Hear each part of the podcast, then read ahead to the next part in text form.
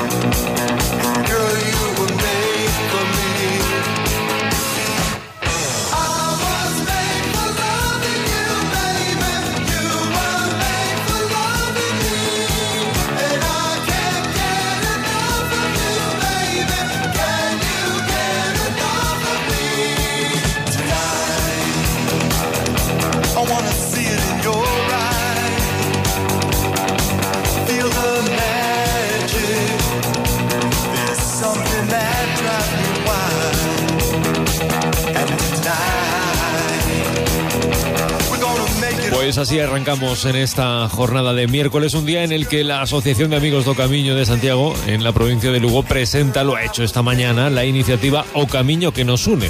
Una iniciativa en la que participan ocho deportistas mujeres de la provincia y eh, que se va a desarrollar en las próximas fechas. Hoy comenzamos precisamente hablándoles eh, de cómo en los últimos tiempos, y esto no es nada nuevo, las compras online han aumentado. Eh, lo han venido haciendo en los últimos años, pero con la pandemia más, sin duda.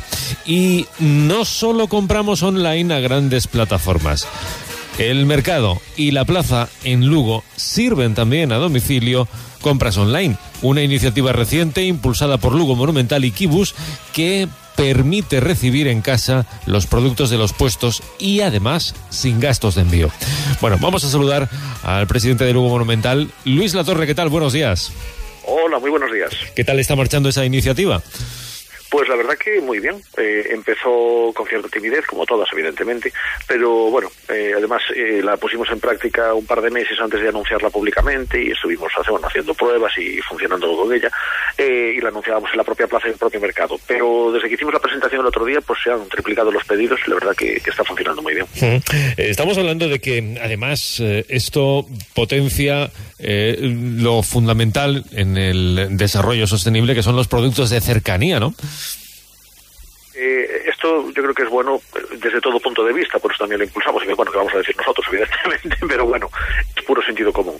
Eh, la Plaza de Abasto se nutre principalmente de productos de cercanía, cosas producidas en Lugo, en, el entorno de Lugo, de nuestro campo, de nuestra tierra, y entonces es, bueno, nuestra costa también, que la tenemos ahí al lado. Entonces, claro, es fundamental también entender que cuanto más eh, centralicemos las compras de, de, los productos de cercanía de nuestra propia casa, mejor, porque es menos gastos energéticos en transportar esas mercancías, eh, más, más aprovechamiento para los propios productores de aquí de nuestra tierra, etcétera, etcétera. Entonces son cosas de puro sentido común. Eh, lógicamente, si una, un, tomate eh, se compra a un productor que es de aquí al lado de Lugo, pues va a ser mucho más ecológico, mucho más lógico, mucho más barato que si viene de otro país. Es pura lógica. Entonces yo creo que es uno de los, de los, de los mejores incentivos que tenemos para, para utilizar este tipo de herramientas dentro de nuestra propia ciudad. Mm. Bueno, esto exige además al vendedor un compromiso y un, eh, y un trabajo añadido a su eh, venta física. Y es que, claro, esto exige tener eh, la web permanentemente actualizada para que el comprador pueda ver exactamente lo que hay, ¿no? De hecho, además, se puede ver físicamente. Sí, vamos a ver. Eh, la verdad que esto funciona muy bien. Es una plataforma que lleva funcionando ya en 12 ciudades en Galicia y fuera de Galicia, pero bueno, principalmente en Galicia, en, Coruña, en Ferrol, en Orense. Eh, y cuando se implantó en Lugo, pues esta gente ya tenía el tema muy masticado. Entonces, para el comprador es muy cómodo porque eh, puedes elegir como quieras. Tú puedes elegir el puesto que quieras o puedes elegir por producto. Es que es muy, es muy cómodo. Entonces, tú, por ejemplo, imagínate, dices, pues me apetece, quiero patatas. Pues tú buscas patatas y te sale, pues la tienes de este puesto, de este puesto y de este puesto. Y te pone el de cada uno. Y tú eliges eh, el puesto de confianza, el de toda la vida, o el que te suene mejor, o el que te parezca mejor, lo que tú quieras. Entonces haces el pedido eh, a ese puesto o al otro, al que tú quieras. Puedes elegir cosas de diferentes puestos, puedes hacer la cesta de compra completa.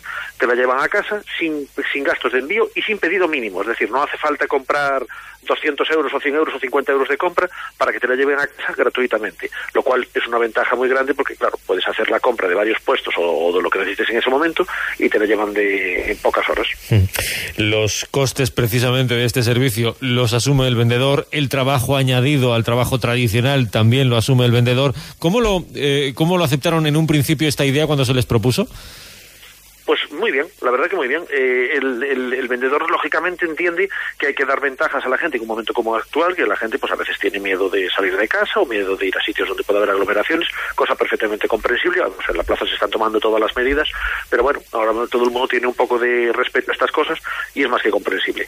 En la plaza de Bastos ya sí, en el mercado ya se estaba haciendo esto de forma un poco más eh, tradicional, más que era que, que tú hacías el pedido por teléfono, te lo llevaban a casa, entonces nos dimos cuenta de que era una tontería que a lo mejor si pedías a cuatro puestos fueran cuatro veces a tu casa. Entonces lo que se hizo fue eh, un, proyecto de colaboración entre los puestos, entonces tú simplemente avisabas de que hacías otro pedido y lo que hacían era eh, llevar uno el de todos. Entonces se iban turnando por zonas o, oye, a quién le conviene ir a esta zona, pues voy yo. ¿Qué pasa? Esto es un paso más en la profesionalización de este asunto. Lo que se hace es que el cliente pueda ver en la página el precio de cada uno de los productos en los diferentes puestos o del tipo de producto que quiera, con lo cual es una información mucho más completa para el cliente y puede elegirlo como él considere oportuno, con lo cual yo creo que es, la verdad que es un paso adelante muy grande. El hecho de tener el mantenimiento de la página, pues eso ya se encarga la empresa, que eso la verdad que, funciona muy bien. Entonces ahora yo por ejemplo ayer hice por la noche un pedido a las diez y pico de la noche y yo a las diez de la mañana lo tenía en casa. Entonces son cosas que realmente son muy cómodas porque bueno, puedes hacerlo a la hora que te apetezca, cuando te convenga, eh, puedes ver las disponibilidades. Entonces, ¿qué pasa, por ejemplo? Imagínate, yo encargo eh, un kilo de chuletas.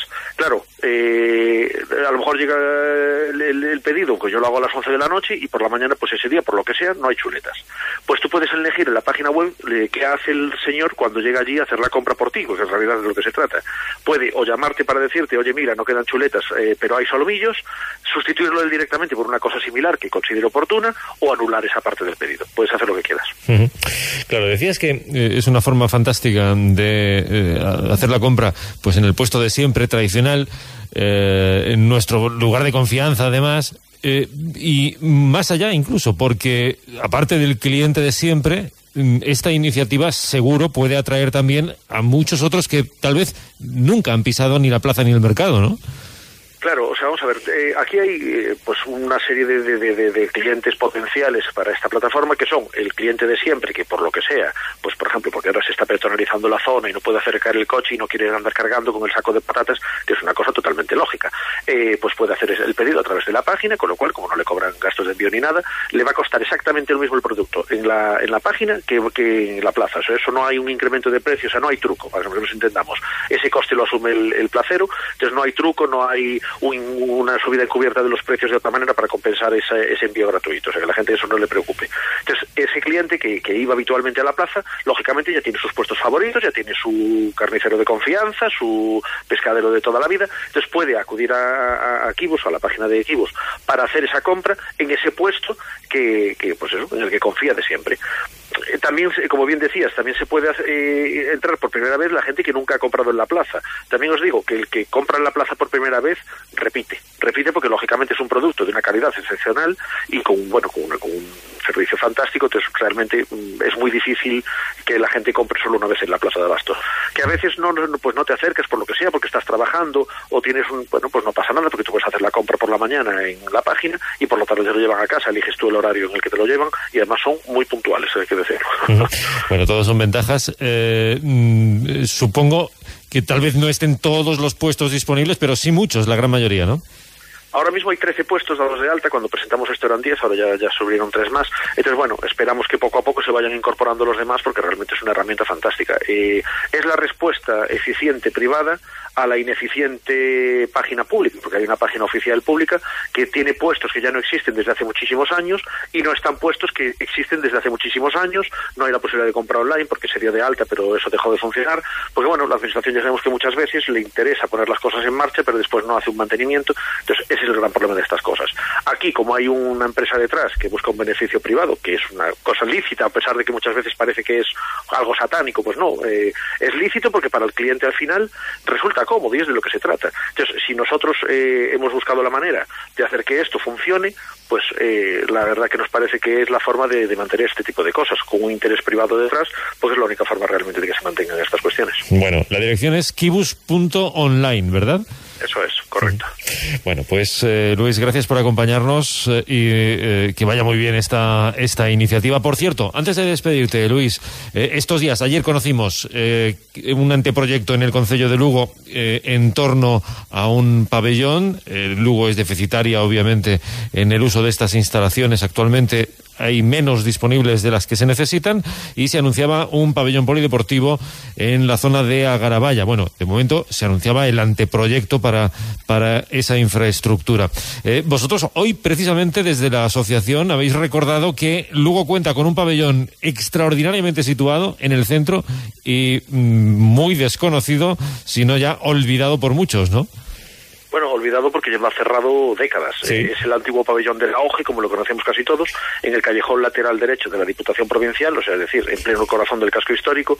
Y nos parece fantástico que se hagan nuevos pabellones, porque como bien decías, Lugo necesita nuevos pabellones. Hay, hay deportes eh, que necesitan entrenar y que necesitan jugar partidos y no tienen dónde. Eh, hay colegios que no tienen instalaciones cubiertas deportivas. Entonces nos parece totalmente básico que se hagan nuevas instalaciones y que se, y que se, que se pongan en marcha esta- esta- estos proyectos. Pero también nos parecería interesantísimo que ese viejo pabellón, que es un pabellón que es de tamaño medio, o sea, no es pequeñito, pero tampoco es enorme, eh, se recuperase. Ahora mismo la titularidad de ese pabellón es 50%, bueno, más o menos la mitad, desde la Junta de Galicia y la otra mitad es de particulares. Nos parecería mm, razonable que la Administración Autonómica ahí diera un paso adelante e intentara conseguir ese otro 50% y pusiera en marcha este pabellón que está, pues como digo, en el pleno, en pleno corazón de la ciudad y que sería fantástico para uso deportivo y para muchas más cosas que se podría utilizar, desde exposiciones hasta actos que, que tener un sitio cubierto grande y amplio en el centro, pues sería un lujazo que, que ahora mismo no tenemos. Sin duda. Bueno, pues eh, Luis Latorre, muchas gracias por acompañarnos. A vosotros, como siempre, un saludo. Hola amigos, soy Jesús Calleja y yo utilizo máquinas Husqvarna en mi jardín porque me permiten contaminar menos y ahorrar más. Ahora tú también puedes conseguirlo. Escucha. Aprovecha nuestro descuento especial de 80 euros y llévate una motosierra batería Husqvarna. Con batería y cargador, todo por solo 369 euros. Hagamos el cambio por un planeta más limpio. Te esperamos en Casa Quiroga, tu distribuidor Husqvarna de confianza en Meira o visita nuestra tienda online casaquiroga.com. Sociedad Filarmónica de Lugo. Este venres 12 de marzo, concerto extraordinario, número 700 da Sociedade, Orquestra Sinfónica de Galicia con David Grimal, violín e dirección. En programa, os concertos para violín de Mozart, Salón Rexio do Círculo das Artes ás 20 horas. Reserva de entradas no correo electrónico filarmónicadelugo.gmail.com ou no teléfono 982 230 805. Ainda non tes a máquina a punto para a campaña de forraxe e sembra de millo? En Corbar Recambios dispoñemos de todo o que precisas e dun inmellorable servizo para ter a punto a túa máquina cando máis a precisas. En Corbar seguimos innovando e mellorando os nosos produtos de fabricación propia, como os estendedores de silo con bombos galvanizados, únicos no mercado, e tamén compactadores de silo, un novo produto que mellora a calidade do silo. Corbar e innovación, compromiso e garantía. Atópanos en Sarria, Lugo. En el Hospital Rivera Polusa hemos puesto en marcha la unidad de daño cerebral, con atención médica 24 horas para la recuperación de pacientes que han sufrido un ictus, rehabilitación post-COVID o tras una intervención quirúrgica. Llámanos al 604 001 010 o escríbenos a recupérate@polusa.es para una primera valoración gratuita. Hospital Rivera Polusa, ahora del Grupo Rivera, ahora más fuertes. Hoy por hoy Lugo, con Juan Carlos Rodríguez. Era una tarde tonta y caliente, de esas que te quema el sol la frente. Pues nos subimos al coche y con precaución circulamos en estos próximos minutos camino de la una. Manuel Rodríguez, ¿qué tal? Buenos días. Muy buenos días. Precaución, la de todos, la de quien conduce y la de quien Se pasea. conduce. Sí. El que se conduce también. También. Eh, eh, claro, ese peatón que se conduce por la vía y que tiene que tener claro determinado tipo de conductas porque, bueno, eh, diríamos, benje pinta en galego. Claro. Eso sea así. Eh, la pasada semana conocíamos el caso de una peatón atropellada en eh, el pasado viernes en, en Lugo. eh, en un paso de peatones, además, en la avenida de A Coruña. Eh, la primera información era esa: una mujer atropellada en un paso de peatones. Un paso de peatones, además, luminoso. Después hablaremos de ello.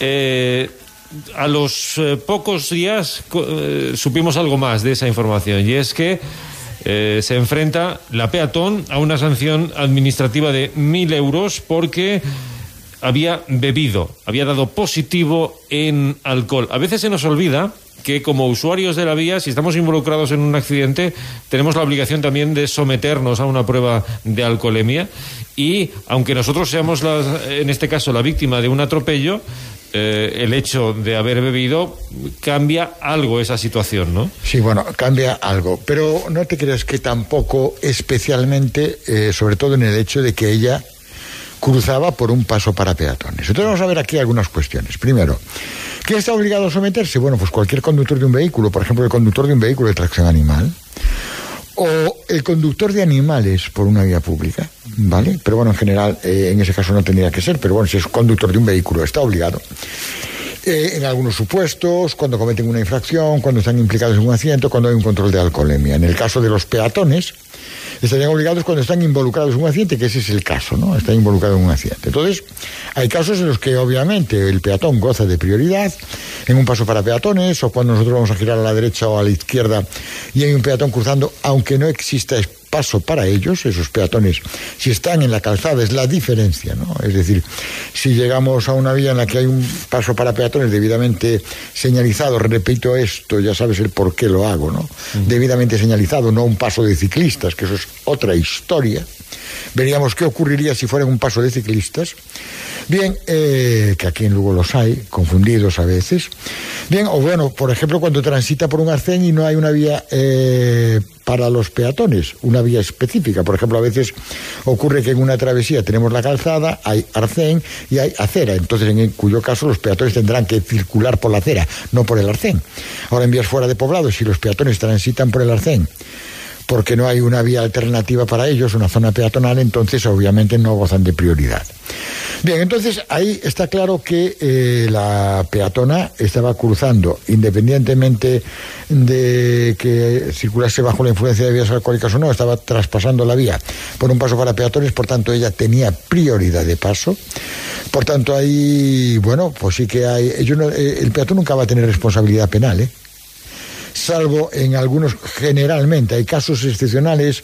Hoy un compañero estábamos mirando, además, curiosamente, algo con respecto a esto, y hay una sentencia del Tribunal Supremo que determina culpable a un peatón porque no había ninguna causa, en absoluta ninguna causa, que determinase que el conductor del vehículo que había provocado, o sea, que había atropellado, no había nada que pudiese culparlo de ninguna forma, ¿no? Nada, absolutamente nada. Entonces, en cuyo caso es que además me sorprendió, porque habitualmente ocurre que cuando un peatón, por ejemplo, eh, es atropellado, eh, bueno, pues siempre va a recibir una indemnización. La puede reclamar de dos formas, o de forma administrativa, o bueno, penal, ¿no? Tendría seis meses desde que es atropellado. Y en ese supuesto eh, ocurre que el hecho de que circule bajo el efecto de vías alcohólicas o no va a influir en la indemnización que pueda recibir de la compañía, que puede ser un 25 por ciento menos, entre un 25 y un 50% menos de la indemnización que le ocurriese. Pero bueno, eh, está obligado, y, pero responsabilidad penal no tiene ninguna. Si la tienen los conductores de vehículos, por ejemplo, en el cuyo caso, en este caso, si cruzaba por un paso para peatones, pues no tengo ni idea de cómo fue la situación. Y entre otras cosas, porque, bueno, el reglamento es claro, que dice que cuando el conductor de un vehículo se aproxima a un paso para peatones no regulado por semáforo, está obligado a moderar la velocidad y detener el vehículo si fuese necesario hacerlo. Bien, por tanto, eh, circulaba por un lugar habilitado para el peatón, por tanto la responsabilidad es del conductor del vehículo y si no estuviese habilitado también la responsabilidad podría ser incluso del vehículo, aunque bueno, ya digo que en algunos casos pues ocurre en ese caso, por ejemplo, que había consumido alcohol, pues también se dieron casos. Yo eh, estuve leyendo en Sevilla porque también me llamó un poco la atención en el caso de que el conductor de un vehículo atropella a un peatón, el conductor da positivo, se le pasa en el doble de la tasa máxima de alcoholemia, por tanto se convierte en delito, como sabemos, y la conductora lo cuadruplicaba, la, perdón, la peatona.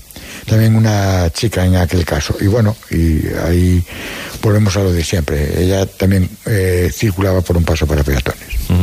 Bueno, eh, los pasos de peatones luminosos, eh, ¿cómo, ¿Qué es lo que cambia con respecto al paso tradicional? Pues simplemente que mejoran eh, la percepción del conductor, porque como hay siempre que hay algo, eh, diríamos, eh, que establece cierta diferencia, hace que mejore nuestro nivel de atención.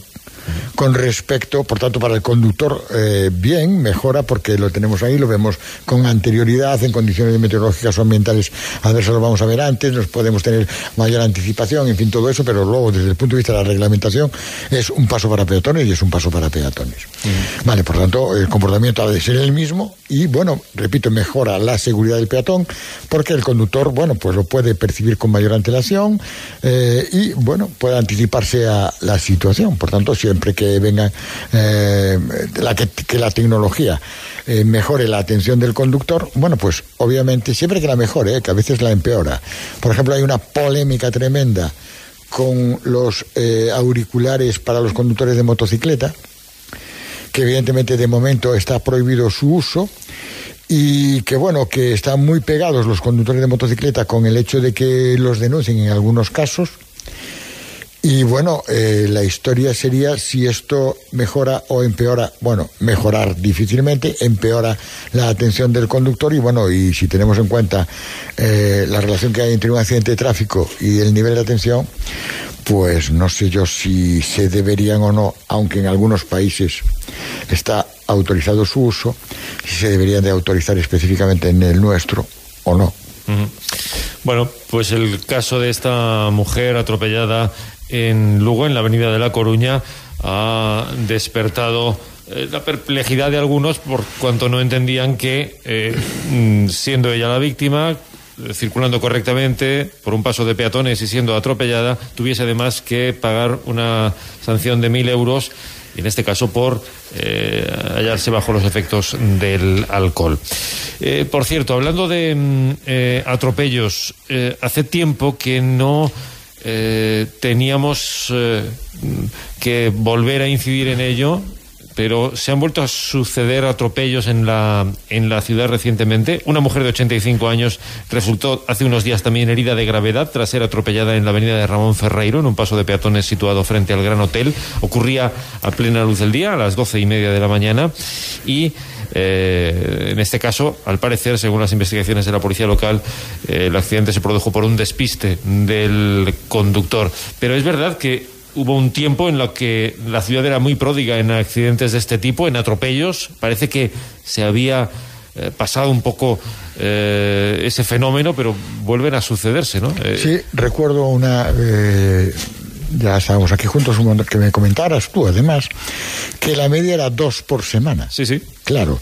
Y sí que es cierto que descendió el nivel de atropellos ahí el pasado año y el anterior, pero ahora parece que repunta un poco otra vez. A veces es casuística, ¿eh? mm. más que... Mm. No hay nada que lo justifique. Eh, no, no hay una razón clara, ¿no? Vamos, sabemos que, por ejemplo, hay eh, en el supuesto de los peatones, y hablamos de desde el punto de vista del riesgo, pues en el caso de los ancianos, los impedidos, los niños, los invidentes, bueno, pues son peatones que, bueno, pues que obviamente eh, están dentro del grupo de riesgo, ¿no? Que es más frecuente que se equivoquen a la hora de cruzar o que no miren.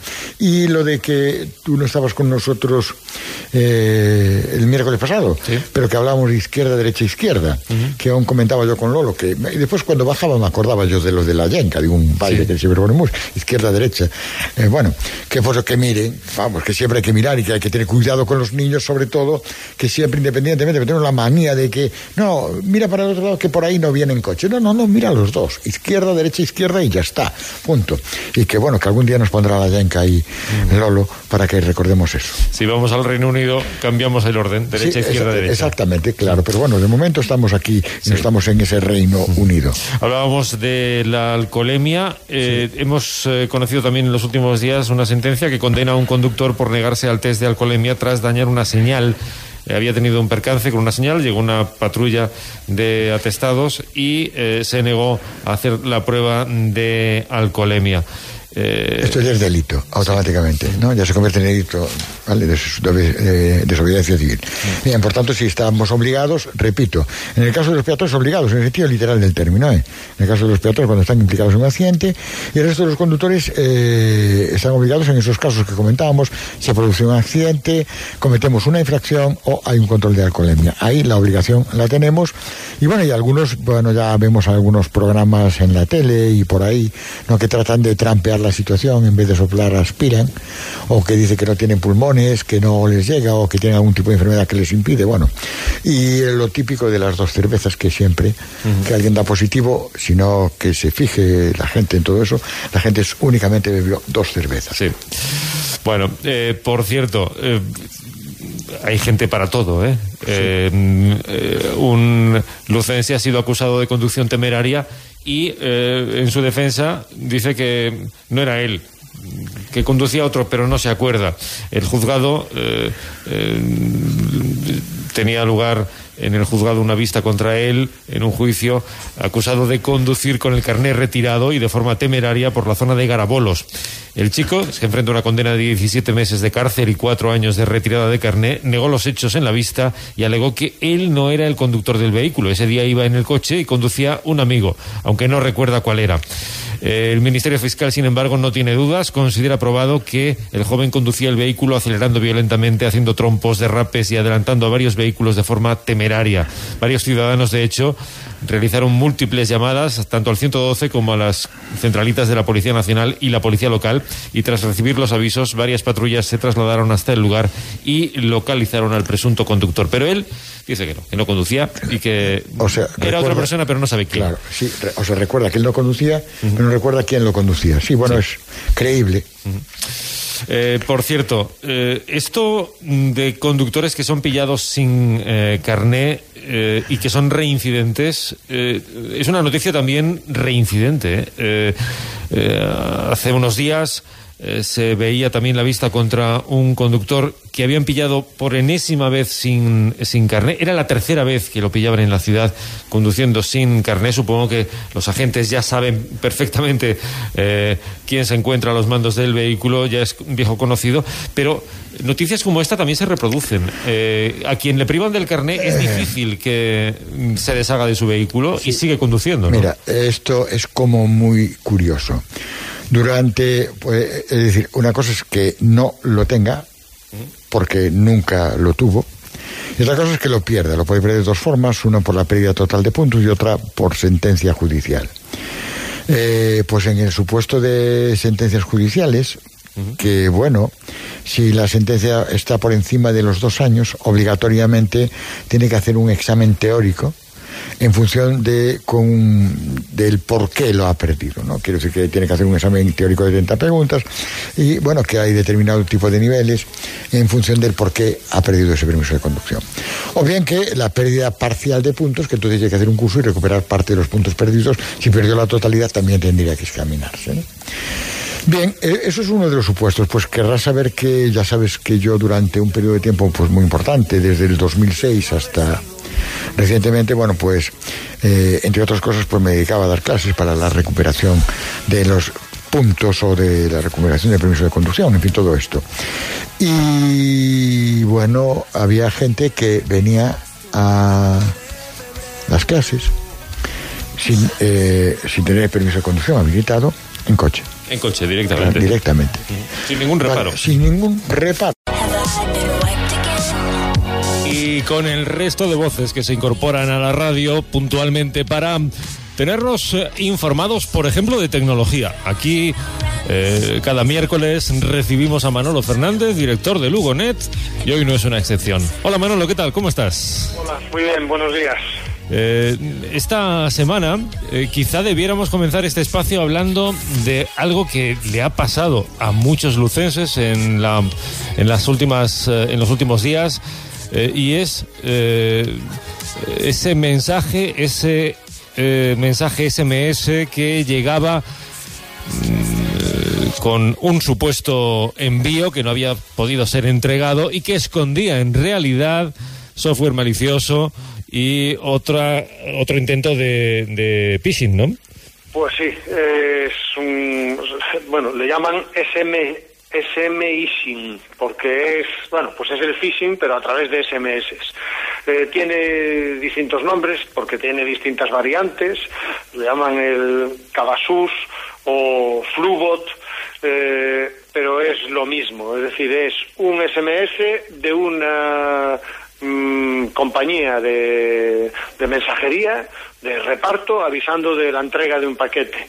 y que hay que y siempre contienen un enlace o sea un un, eso, un link a, a, una supuesta página donde, en fin, donde debemos dar nuestros los datos para la recogida. En realidad lo que hace ese, ese link es descargarnos una un, supuestamente es una app de la compañía de reparto, pero lo que es es un troyano.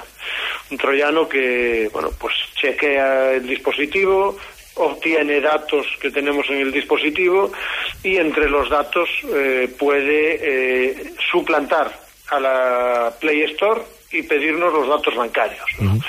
el, el, destrozo que puede hacer es, es grande. Y es un tipo es una campaña con distintas variantes, pero que está afectando fundamentalmente a España. O sea, el 97% de, de las víctimas son, son en España. ¿no? Hay que tener cuidado. Todos, bueno, casi todos, eh, utilizamos en mayor o menor medida, eh, bueno, pues la, el, el, reparto, que hacemos compras a distancia. Eh, hay que tener mucho ojo con estas, con estas, um, con estos SMS, con estos avisos. Mm. Y, el, y, y, la precaución es la misma que hay que tener con el correo electrónico o con el WhatsApp. Mucho ojo con los enlaces. Eh, hay que saber antes de apretar un link, un enlace, hay que saber quién nos lo envía y a dónde vamos a ir antes de hacerlo, porque si no puede ser puede ser un poquito tarde. Conozco a alguien que precisamente eh, dudaba de, eso, de ese tipo de mensajes y cayó en la red. Eh, eh, simplemente mm, recibió un primer mensaje eh, de un supuesto intento de entrega por parte de FedEx. Eh, dijo, no, no tengo nada con esa compañía ni espero nada, pero sí estaba esperando otro paquete. Dos días después o un día después volvió a recibir un mensaje diciendo que un nuevo intento de entrega y que no había sido posible tal y dijo, pues a ver si va a ser. Eh, y cayó en la red de la curiosidad y dijo, a ver si es, y le dio al, el, al enlace. Eh, como consecuencia, eh, al cabo de unas horas, recibió un SMS de su compañía de comunicación que le decía que habían atendido su requerimiento y habían mm, eh, recortado el, habían modificado el servicio. Llamó a la compañía y dijo, miren, yo no he pedido nada, ¿qué es lo que han modificado? Le habían modificado el servicio de SMS porque en las últimas dos horas había enviado como 300 SMS ese teléfono, ¿no? Claro. Y lo habían hecho de forma automática desde la compañía. Sí, sí, sí. porque es, claro, es que esto es, mm, pues eso, eh, es algo, no, no, quizás no es la forma más adecuada en esta época de decirlo, pero tiene una reproducción como, como la de un virus. Es decir, en cuanto, en cuanto infectan un teléfono, se reproduce a todos los contactos de ese teléfono. Claro. Bueno, pues eh, han sido muchos los lucenses también que han sí. eh, recibido esos, esos mensajes. Hablamos de otras cosas y hablamos de eh, un sistema de verificación de denuncias policial, ¿no? Hablamos alguna vez de él, es el Veripol. Eh, lo que hace es, es un bueno es un software que está instalado en la mayor parte de las comisarías de, de, España y que valora la digamos la verosimilitud de una denuncia, o sea la posible falsedad de, de una denuncia. Está un poco en entredicho eh, porque, o sea, no tanto porque mm, en fin, sobre todo por, por la validez del, de la prueba, ¿no? Eh, primero, eh, en realidad es solo un soporte, es un apoyo, no hay una determinación, no hay una causa-efecto si, si una denuncia es interpretada por Veripol como falsa, ya se inicia un expediente de denuncia falsa. Eso no puede ser porque, entre otras cosas, la ley lo prohíbe. Es decir, la ley eh, nos permite iniciar un trámite solo con un automatismo, ¿no? Tiene que haber una intervención humana. Pero sí que es un soporte a los agentes para valorar la, veracidad de una denuncia. Entonces, lo que se están planteando es, sobre todo, técnicos en, digamos, eh, en ética mm, sobre inteligencia artificial es, bueno, hasta qué punto esto es, es aceptable, ¿no? Eh, Primero, el, eh, es un análisis solo lingüístico, es decir, se analizan las palabras eh, de la denuncia. Ya pues eh, está eh, obviando cual, o sea, todo lo que es no verbal, toda la comunicación no verbal, que yo creo que en, en el momento de presentar una denuncia es muy importante, ¿no? Eh, y eso un agente de policía eh, puede valorarlo, puede hacerse una opinión, pues con su experiencia, con lo que ve, pues todo lo que es comunicación no verbal tiene importancia, y este software solo puede analizar palabras, pero además solo analiza, no analiza directamente las palabras del denunciante, sino las del atestado. Es decir, ya han pasado por el filtro de un agente. Eh, en definitiva, la herramienta no nos dice si un testimonio es falso o es verdadero, ¿no? sino que mm, da una orientación sobre cuánto se parece a denuncias que han sido previamente catalogadas como verdaderas o falsas. Y eso es lo que todos los expertos en, en, inteligencia artificial pues están bueno pues llamando la atención sobre la utilidad de estas herramientas, ¿no? A veces pueden condicionar más que ayudar la, la labor de, un agente de policía encargado de determinar si una denuncia puede ser falsa o no. Bueno, oye, en, en, esta semana en la que hay muchos actos en torno al 8 de marzo, también en Internet y en eh, todo lo tecnológico, la mujer es protagonista, ¿no? Sí, eh, sobre todo porque, bueno, porque se des, más que protagonista es que eh, es, ocasión para recordar que eh, la informática no es solo cosa de hombres, ni siquiera la historia de la informática, ¿no? Aunque mm, prácticamente todos los nombres que conocemos eh, como, digamos, mm, pues impulsores de las nuevas tecnologías y de esta mm, revolución tecnológica son hombres, eh, hay mujeres que, que, tuvieron mucha importancia, ¿no? Eh, todos sabemos quién es Bill Gates, o Steve Jobs o Sergey Brin, seguramente, pero si decimos Hedy Lamar, ¿a ti te suena Hedy Lamar? Pues, mm, no, bueno. No, no, sabría decirte, ¿eh? Pues, me suena el nombre, pero si me preguntas qué es, a lo mejor te digo atleta, ¿eh? Es una historia curiosísima, la de esta mujer es curiosísima. Fue actriz, ¿Sí? eh, intervino en una de las primeras películas eróticas, uh -huh. eh, fue la Dalila de Sansón y Dalila, de 1949, dirigida por Cecil B. DeMille, pero es que además de actriz era ingeniera electrónica. Y en los primeros años de la Segunda Guerra Mundial patentó un sistema de guiado de torpedos eh, para, el, para el ejército norteamericano. Eh, no se llegó a utilizar durante la guerra, pero ese sistema de guiado es el precursor de toda la tecnología, eh, de toda la conectividad inalámbrica. Es el precursor del Bluetooth y del Wi-Fi. Uh -huh. Y eso lo hizo una mujer que era que pasó a, bueno, no, no a una fama muy grande, pero sí que fue famosa en su momento y reconocida, pero solo como actriz. Y su, su, en fin, su aportación al mundo de la tecnología quedó completamente en un segundo plano, ¿no? Y más curioso es el caso de Ada Lovelace, es decir, es la hija de Lord Byron, ¿Sí? estamos hablando del siglo XIX, eh, era una matemática y escritora y se hizo célebre, relativamente célebre en su, en su época, porque contribuyó al desarrollo de la calculadora, de, bueno, de una calculadora, ¿no? Pero sobre todo es que eh, fue la que hizo el primer algoritmo destinado a ser procesado por una máquina. Es decir, podemos considerarla que es la primera programadora de ordenadores de la historia. Uh -huh.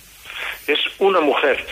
Es decir, eh, este este mundo, sobre todo el mundo de la tecnología, de la informática, está muy masculinizado, eh, pero, pero tenemos ejemplos históricos como estos que, que, nos demuestran que no tiene por qué ser así, ¿no? Claro, evidentemente.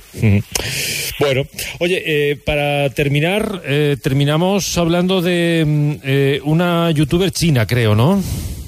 de otra mujer, no, no tan pionera como estas dos, pero bueno, ella es inventora también. Se inventó un collar ultrasónico eh, que evita la grabación de audio.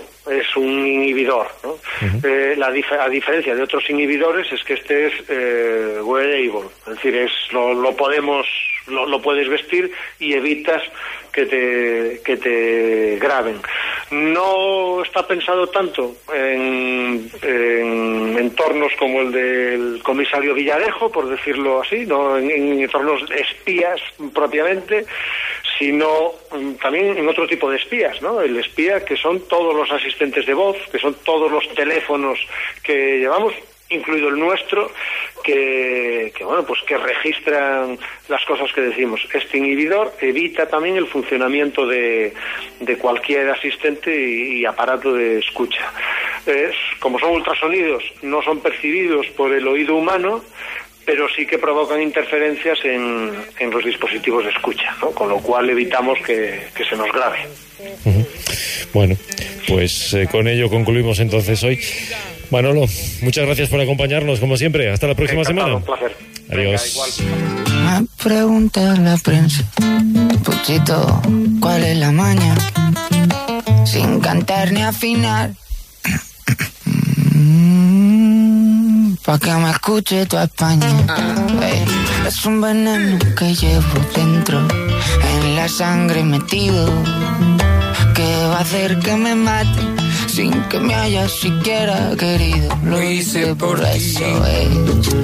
Lo hice Y así nosotros eh, nos vamos a meter con el permiso de su chef en el restaurante Paprika, en su cocina. Álvaro Villasante, ¿qué tal? Buenos días. Hola, bo día, que tal? Moi bo día, que tal? Que temos hoxe por aí? Eh, pois eh, temos eh, un poquillo un poquillo de sempre. Un poquillo de sempre resignación e nada, e a mesa posta, aparte, que yeah. unha media, pois pues estamos listos para que cheguen os clientes. Claro que sí. Bueno, eh, mm, eh, tes algunha proposta para contarnos hoxe, Álvaro? Pois mira, hoxe, eh, hoxe tiña eh, a, a punto de facer unha teño moitas propostas a nivel gastronómico, bueno, moitas propostas. Eh, pero bueno, o que me o que vos quería falar hoxe é que eh, pois bueno, está na plaza, no mercado cada martes, cada venres, pois unha unha cousa curiosa, non? Eh, temo compro un queixo fresco, eh, queixo fresco tierno daqui de, bueno, da zona de Friol. Pois un queixo que pesa un kilo 300 gramos, eh, que, eh, que vale 6 euros e que está bueno no, o siguiente, está riquísimo, equilibrado de sal, de acidez, de tal, y bueno, como esta señora que fai pesquexos, esta señora que non é señora, unha rapaza la zona de entre Guntín e Friol, bueno, que me maravilla e, me, e ao mesmo tempo me dá un pouco de pena eh, que este queixo valga 6 euros. Uh -huh. Eh, como que penso, eu traballo en Cataluña, eh, traballo no estrangeiro, e eh, digo, este queixo en Cataluña valería pues, o doble ou tres veces o que vale isto. En Francia valería cinco veces o que vale este queixo aquí. Eh, digo, pues, que eh, e, e que fago unha analogía coa hostelería eh, e co medio rural é que se, se encantou non sempre eh, un pouco regalar o noso traballo, non? E digo ya paisana a rapaza esta eu que tiña lo que cobrar un pouco máis caro, non? Esto podía con dous ou tres ou catro euros máis. Ai, de niño, que se fago así non mo collen. E na hostelería foi un pouco sempre un pouco parecido, non? Que eh, levamos históricamente, somos sectores eh, eh, unidos directamente porque eh, son os nosos proveedores, os nosos produtores moitas veces e que digo eu que históricamente pues somos un pouco eh, culpables eh, cómplices de que os nosos sectores eh, estén devaluados e devaluados por completo, que non sabemos, que non lle damos o valor a que, o que temos, que mm, que non sei, que é unha situación que hai que revertir de alguna maneira, que os test e todo o mundo estamos un pouco chamados a facer, a dignificar o medio rural e a dignificar a hostelería, son dos sectores que, que están un pouco tirados polo chan, E que non, que que maravilla, bueno, é que, a ver, o, no mercado eh, sí que é recurrente o tema do regateo, non entendo que é normal, que as paisanas se regatea, pero bueno, ves ali a xente de corbata regateando e os grelos a unha paisana por un euro e medio, non? E te sorprendes, non? Eh, que o traballo que lle deu esa señora a recoller, a plantar esos, esas raízas, recollelas, tal e cual, e pois pues, vexe, ainda que seja parte do, do intrínseca do, do mercado, o tema do regateo, que esos grelos que eu creo que polo que valen, deberían valer tres veces, eh, e ese queixo debería valer o doble. Eh, non sei en que momento lle daremos a volta extra e como, pero claro, al final dice que como lle suba dous euros ou tres, eu digo, oye, eh, pues creo que te engañas, o sea, igual tens que facer menos, ainda, ainda por riba millores e cobrados máis caros, non sei que opinades vos, que opina a xente eh, sobre que eh, que un pouco en Galicia temos esta esta lousa encima, non? Un pouco como que miramos por resto e criticamos, por que non decirlo, non? Eh, somos eh, bastante criticados, eh, amigos de criticaros de, o, a- o alleo, non? O si los catalanes e outro tal e cual. Pois a mí dame certa envexa en ese sentido, non? O, ese amor propio que teñen polos seus produtos, polo seu traballo e esa maneira de cobralo e dignificado que se cadra nos faría falta aquí un pouco foron falar dos franceses ou os italianos. Eh, o parmesano eh, que, que, que ten tamén moitas similitudes ao noso queixo da Analiza eh, que curados e organoléticamente son moi parecidos o, o parmesano rillano de 24 meses vale 40 euros o kilo falalle unha señora aquí de cobrar o seu queixo da nariz a 40 euros o kilo eh, non sei, aí queda.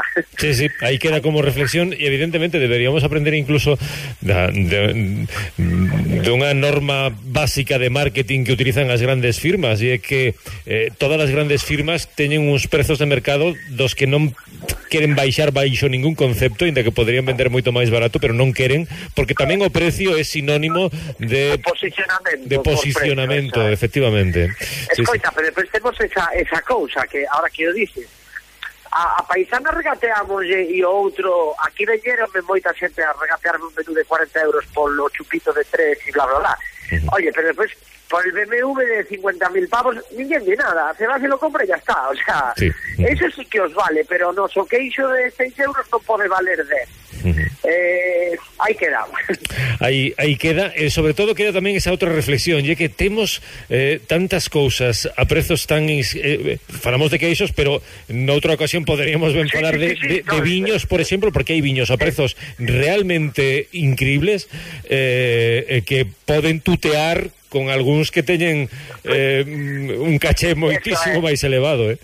Esa, ahora que o falas, pues, a, a, eh, co gallo dos viños, eh, a, eh, a, na, na Ribeira Sacra sí que se está revertindo isto con máis velocidade, porque, bueno, aparte porque se cadra fallar nos vendíamos os viños da Ribeira Sacra, pues por facer país, pero bueno, eh, se cadra non tiñan a calidad que teñen hoxe, hoxe vendeles porque son imprescindibles, aparte de por, por son viños da terra, porque son imprescindibles pero na, na, o tema dos prezos na, na Ribeira Sacra está a revertir, entre outras cousas, porque se, porque xa se fijaron eh, os estranxeiros en ela, xa se fijaron os americanos en certas bodegas, eh, queren invertir aquí, ven o potencial que ten isto no futuro, e, bueno, xa hai viños que están posicionados polo precio tamén na Ribeira Sacra. A ver cando lle pasa e como, como se pode conseguir que pase eso en todos os produtos do agro, por exemplo, con respecto ás denominacións de origen, que cabra era eh, eles os responsables tamén de meter basa en como, como revertir. E que a mí dame, dame, eh, o sea, pago yo 6 euros esta señora a esta rapaza y me quedo como que en plan, o sea, tome levando un quecho por 6 euros que, que no, me da, no, no, me da, no me da el cálculo, no, no me salen as contas, non sei.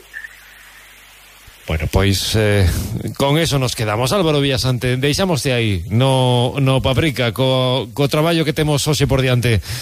Unha aperta, ata a próxima semana. Por certo. un saludillo. Un hasta luego Siguiente. Hola, quería reservar una vacuna. Sí, claro. ¿Para cuándo la quería? Para hoy mismo. ¿Mediodía o noche? Mediodía, por favor. Estupendo. Una vacuna de mediodía.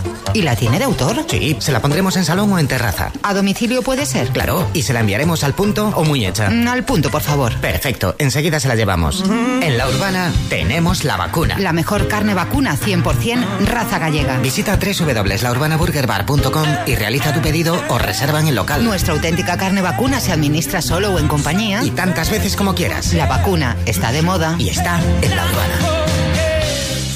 Este mes en Ditran Automoción tienes 10 buenos motivos para estrenar un Mercedes-Benz. Descubre los Dream Team de Mercedes-Benz, una selección exclusiva de 10 vehículos kilómetro cero a estrenar con entrega inmediata.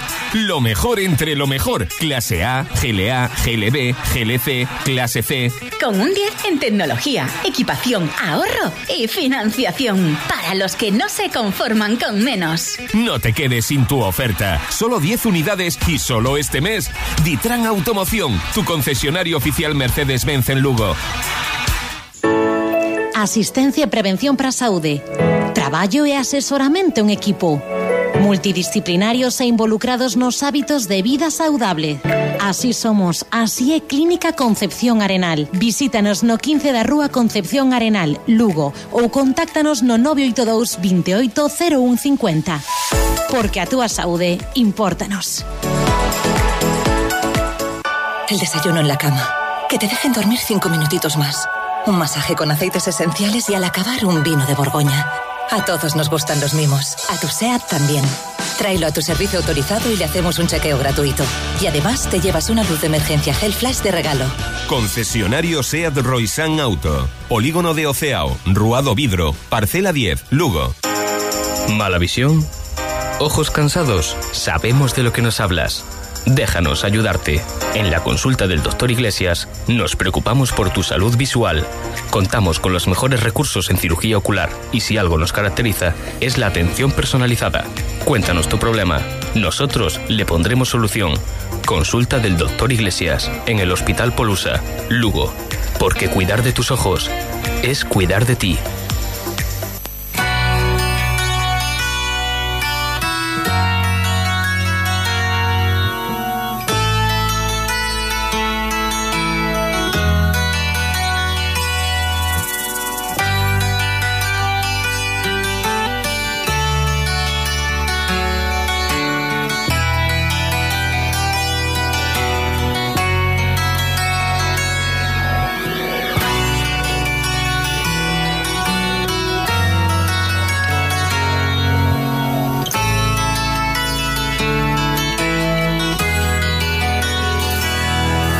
Así en estos próximos minutos vamos a hablarles de un curso, un curso de formación de cuidados en Alzheimer que se celebra online mañana y pasado mañana por la tarde. Lo organiza AFALU y de ello vamos a hablar en estos eh, próximos minutos con Iria Franco, a quien saludamos ya. Hola Iria, ¿qué tal?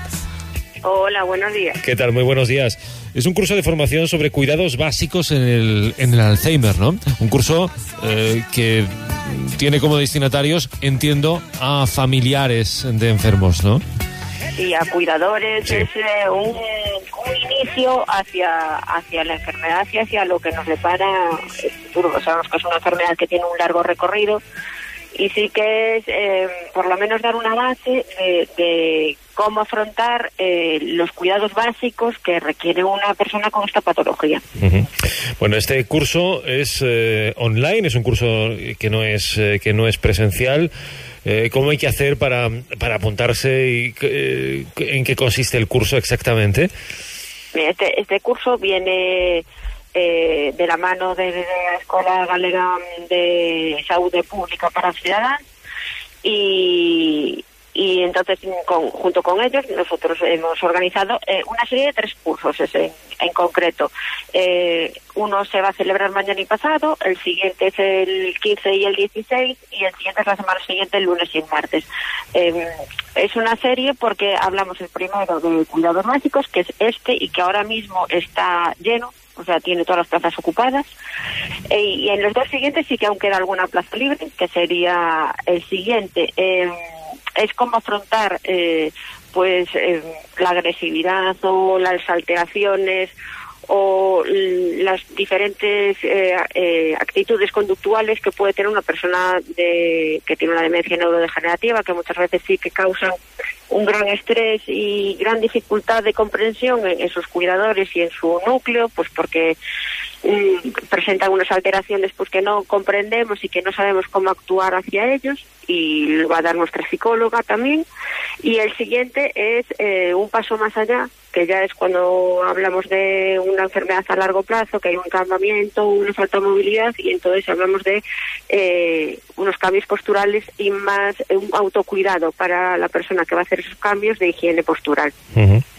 Entonces, cualquiera de ellos se puede apuntar uno, es- son gratuitos, y se puede apuntar un- uno en la página web de la Escuela Galega de Salud para Ciudadanía, o eh, si nos llaman por teléfono al 607 84 33 84 o se ponen en contacto en el correo afalu.org con el nombre, apellidos, DNI y un correo electrónico eh, les daríamos nosotros de alta. Es muy importante el correo electrónico porque al ser online no, no tenemos otra manera de, de enviarles el enlace.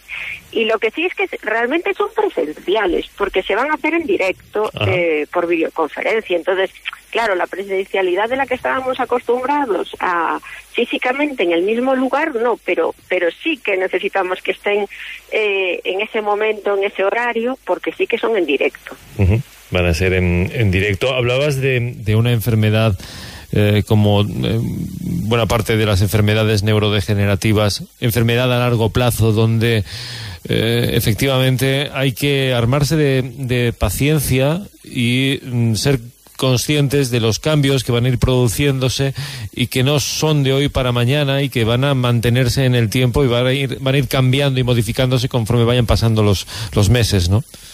Sí, sí, es una enfermedad, eh, es muy dura porque normalmente, bueno, lo que se habla normalmente es que nadie se muere de Alzheimer, se mueren de otras patologías y es de muy larga prevalencia. Cuando eh, hay un diagnóstico de Alzheimer, la enfermedad lleva acampando ya en nuestro cerebro sobre 5 o 7 años, entonces ya ha hecho unos estragos importantes. Por lo tanto, es básico, imprescindible, importantísimo que en cuanto notemos los primeros efectos de que pasa algo, eh, simplemente una falta de concentración, unos despistes fuera de lo normal, eh, es, aunque solo sea a nivel preventivo, acudir a una terapia de estimulación cognitiva.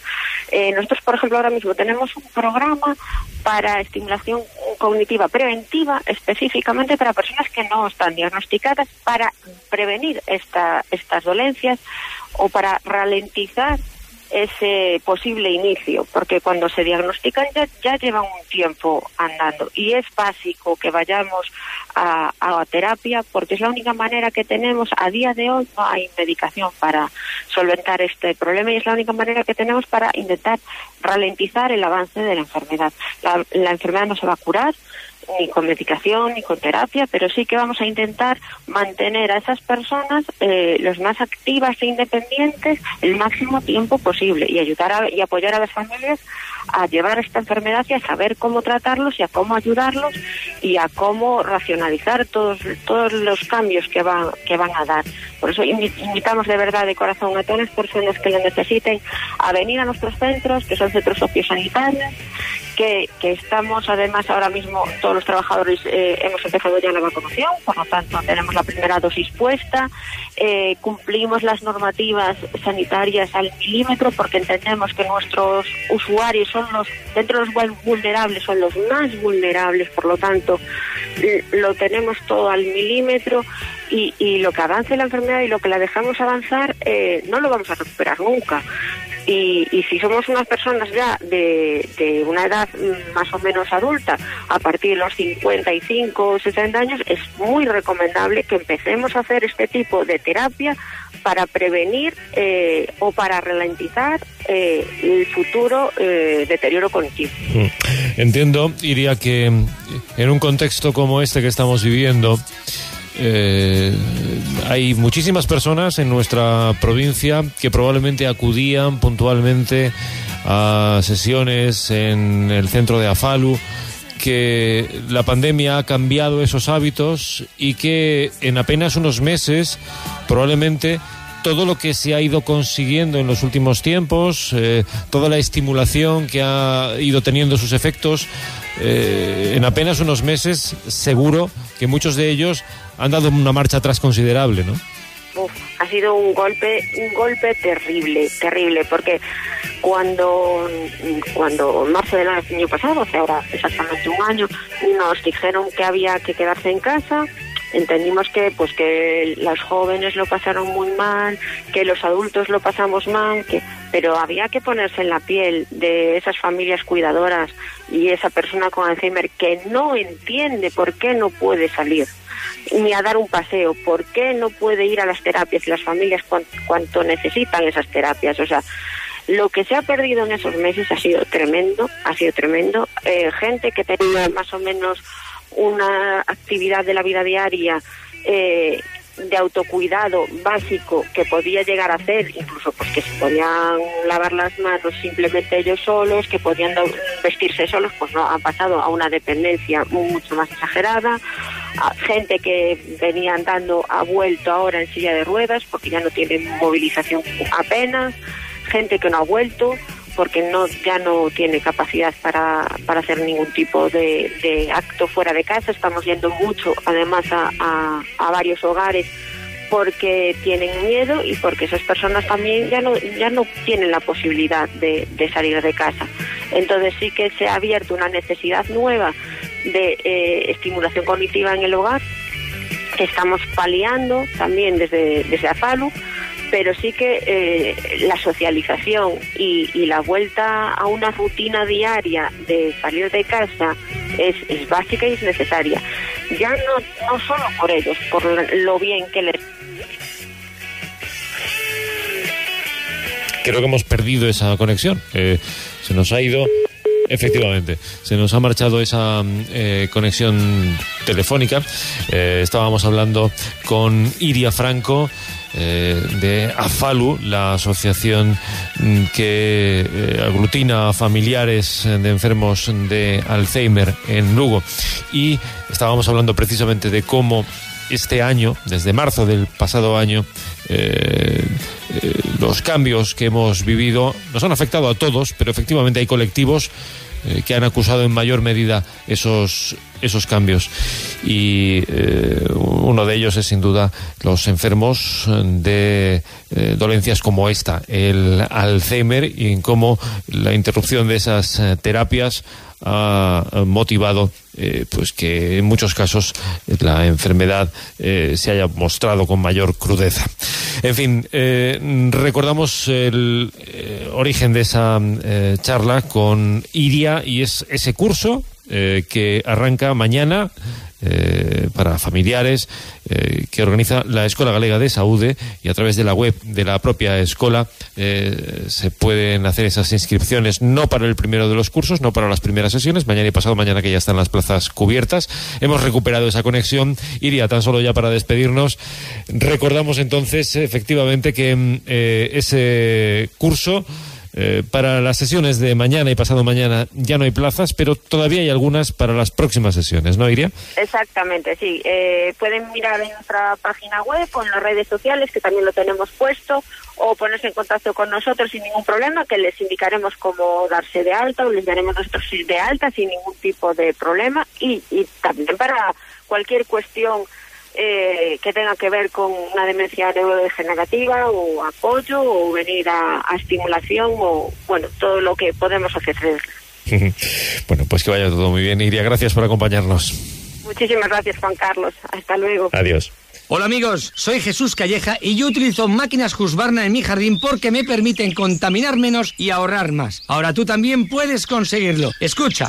Aprovecha nuestro descuento especial de 80 euros y llévate una motosierra batería Husqvarna. Con batería y cargador, todo por solo 369 euros. Hagamos el cambio por un planeta más limpio. Te esperamos en Casa Quiroga, tu distribuidor Husqvarna de confianza en Meira o visita nuestra tienda online casaquiroga.com. Los humanos no somos infalibles porque nos mueven los sentimientos. Por eso hemos creado el nuevo Hyundai i30 híbrido, con lo último en seguridad, conectividad y respeto por el medio ambiente. Descúbrelo desde 14.200 euros financiando con Hyundai Finance a través de Banco CTLM hasta el 31 de marzo del 2021. Más información en Hyundai.es. Ditramotor, tu concesionario oficial Hyundai en Lugo. Aprovecha hasta fin de mes los Hyundai Days y llévate un año de seguro gratis con tu nuevo Hyundai. Eh. Yo le compré un caballo al pana mío que se llamaba Diplo. Y ahora andamos.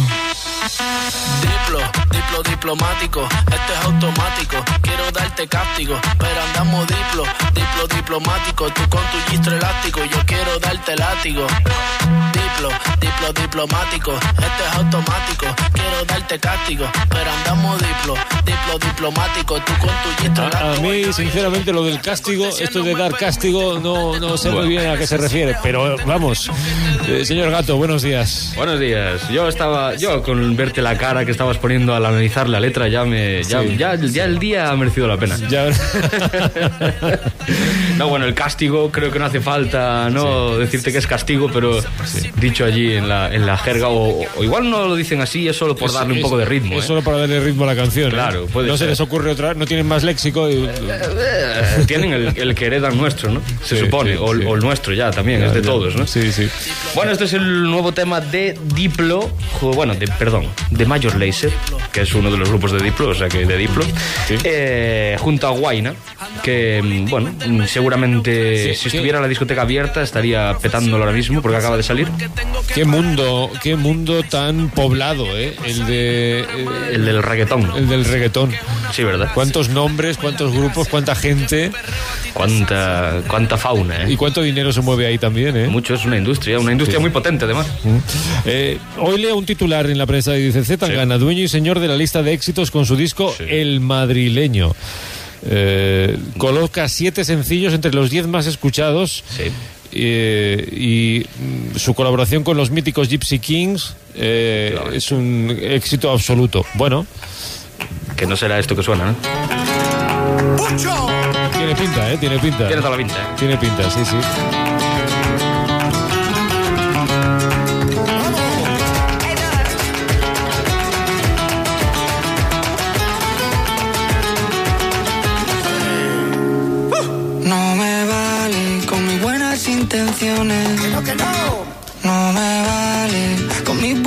Ayer mismo estaba Zetangana en una acción conjunta con Spotify en el canal de Ibai, de Ibai Llanos, y hablaba de esta canción, de Ingobernable, la canción que tiene junto a los Gypsy Kings y Nicolás Regis y Tonio Baila, es que no me sale ya, el- tiene tantas artistas que no, no, no veo los nombres completos, ¿no? Perdonad mi ignorancia. Pero hablaba de eso, que, mm, que bueno, que estaba siendo una sorpresa todo lo que le estaba pasando con este disco, que, que estaba gratamente sorprendido y sobre todo con esta canción que decía, porque el Tú me dejaste de querer, que ya lo presentamos aquí, ya lo escuchamos eh, cuando salió, ¿no? Que fue el tema junto a la húngara y el niño de Elche, creo que es, o el niño de Jerez, bueno, no, el canijo de, no sé, uno. ¿Para qué voy a seguir Sabemos que no diciendo? es muy grande y que es del sur. Sí, no, no, por ahí anda, pero es que no me sale, me confundo, lo siento. Bueno, el tema es que ese tema, boom, o sea, ya lo dijo ayer, él, él ayer en la entrevista con Ibai, fue un antes y un después en su, en su carrera, ¿no? Ga- Gracias a ese tema fue capaz de confeccionar el disco, dijo, cuando, cuando tuve, tú me dejaste de querer, dije, tenemos un single y alrededor de él podemos hacer un, un disco, ¿no? Con Ingobernable no se lo esperaba tanto, sin embargo está en el número uno de un montón de listas de, de éxitos y, y- y ya lleva casi 7 millones de reproducciones solo en Spotify, que es este que está sonando ahora. digo.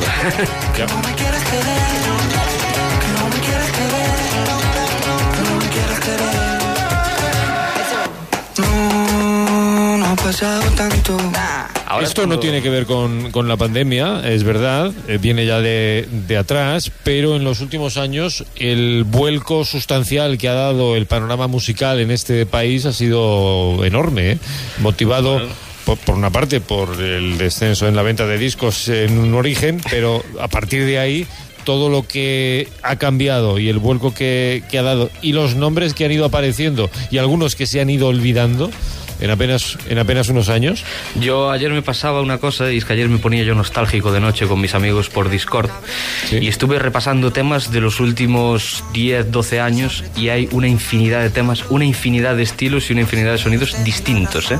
Es una locura, pero bueno, al final, eh, como la moda, ¿no? La música y la moda yo creo que son un poco parecidas, todo es cíclico, todo va girando, y hay muchos cambios, estamos en un constante cambio. ¿no? Pero este cambio es bueno, es bueno para la música, entiendo, eh, pese a lo que escuchamos a veces, digo que es bueno para la música porque en los 80, por ejemplo, eh, la, la llamada movida madrileña, que después tuvo eh, otra repercusión en otras movidas, también aquí tuvimos la nuestra, eh, no era algo que tuviese un patrón definido y muy determinado, eran Bueno, pero grupos... estamos hablando de los 80, donde era el, experiment- el experimentar por experimentar, ¿no? El descubrir cosas Sí. nuevas y el, y el probar. Ahora ya estamos, ya tenemos un poquito más de, de control sobre todo lo que queremos hacer. ¿no? Ya no probamos, ya directamente hay Sabemos. muchos que ya van a tiro fijo, ya con la, Eh. con la receta del éxito ya en la manga, ¿no? Efectivamente. Por cierto, tengo que decir que acerté, era el niño de Elche, ¿eh? que digo, voy a poner la canción para sí. ver esta. Era el, el niño de Elche, que es este que suena de fondo. Que yo pienso en ti, son ilusiones. Yo pienso en ti, son ilusiones. Tú me dejaste de querer cuando te necesitaba.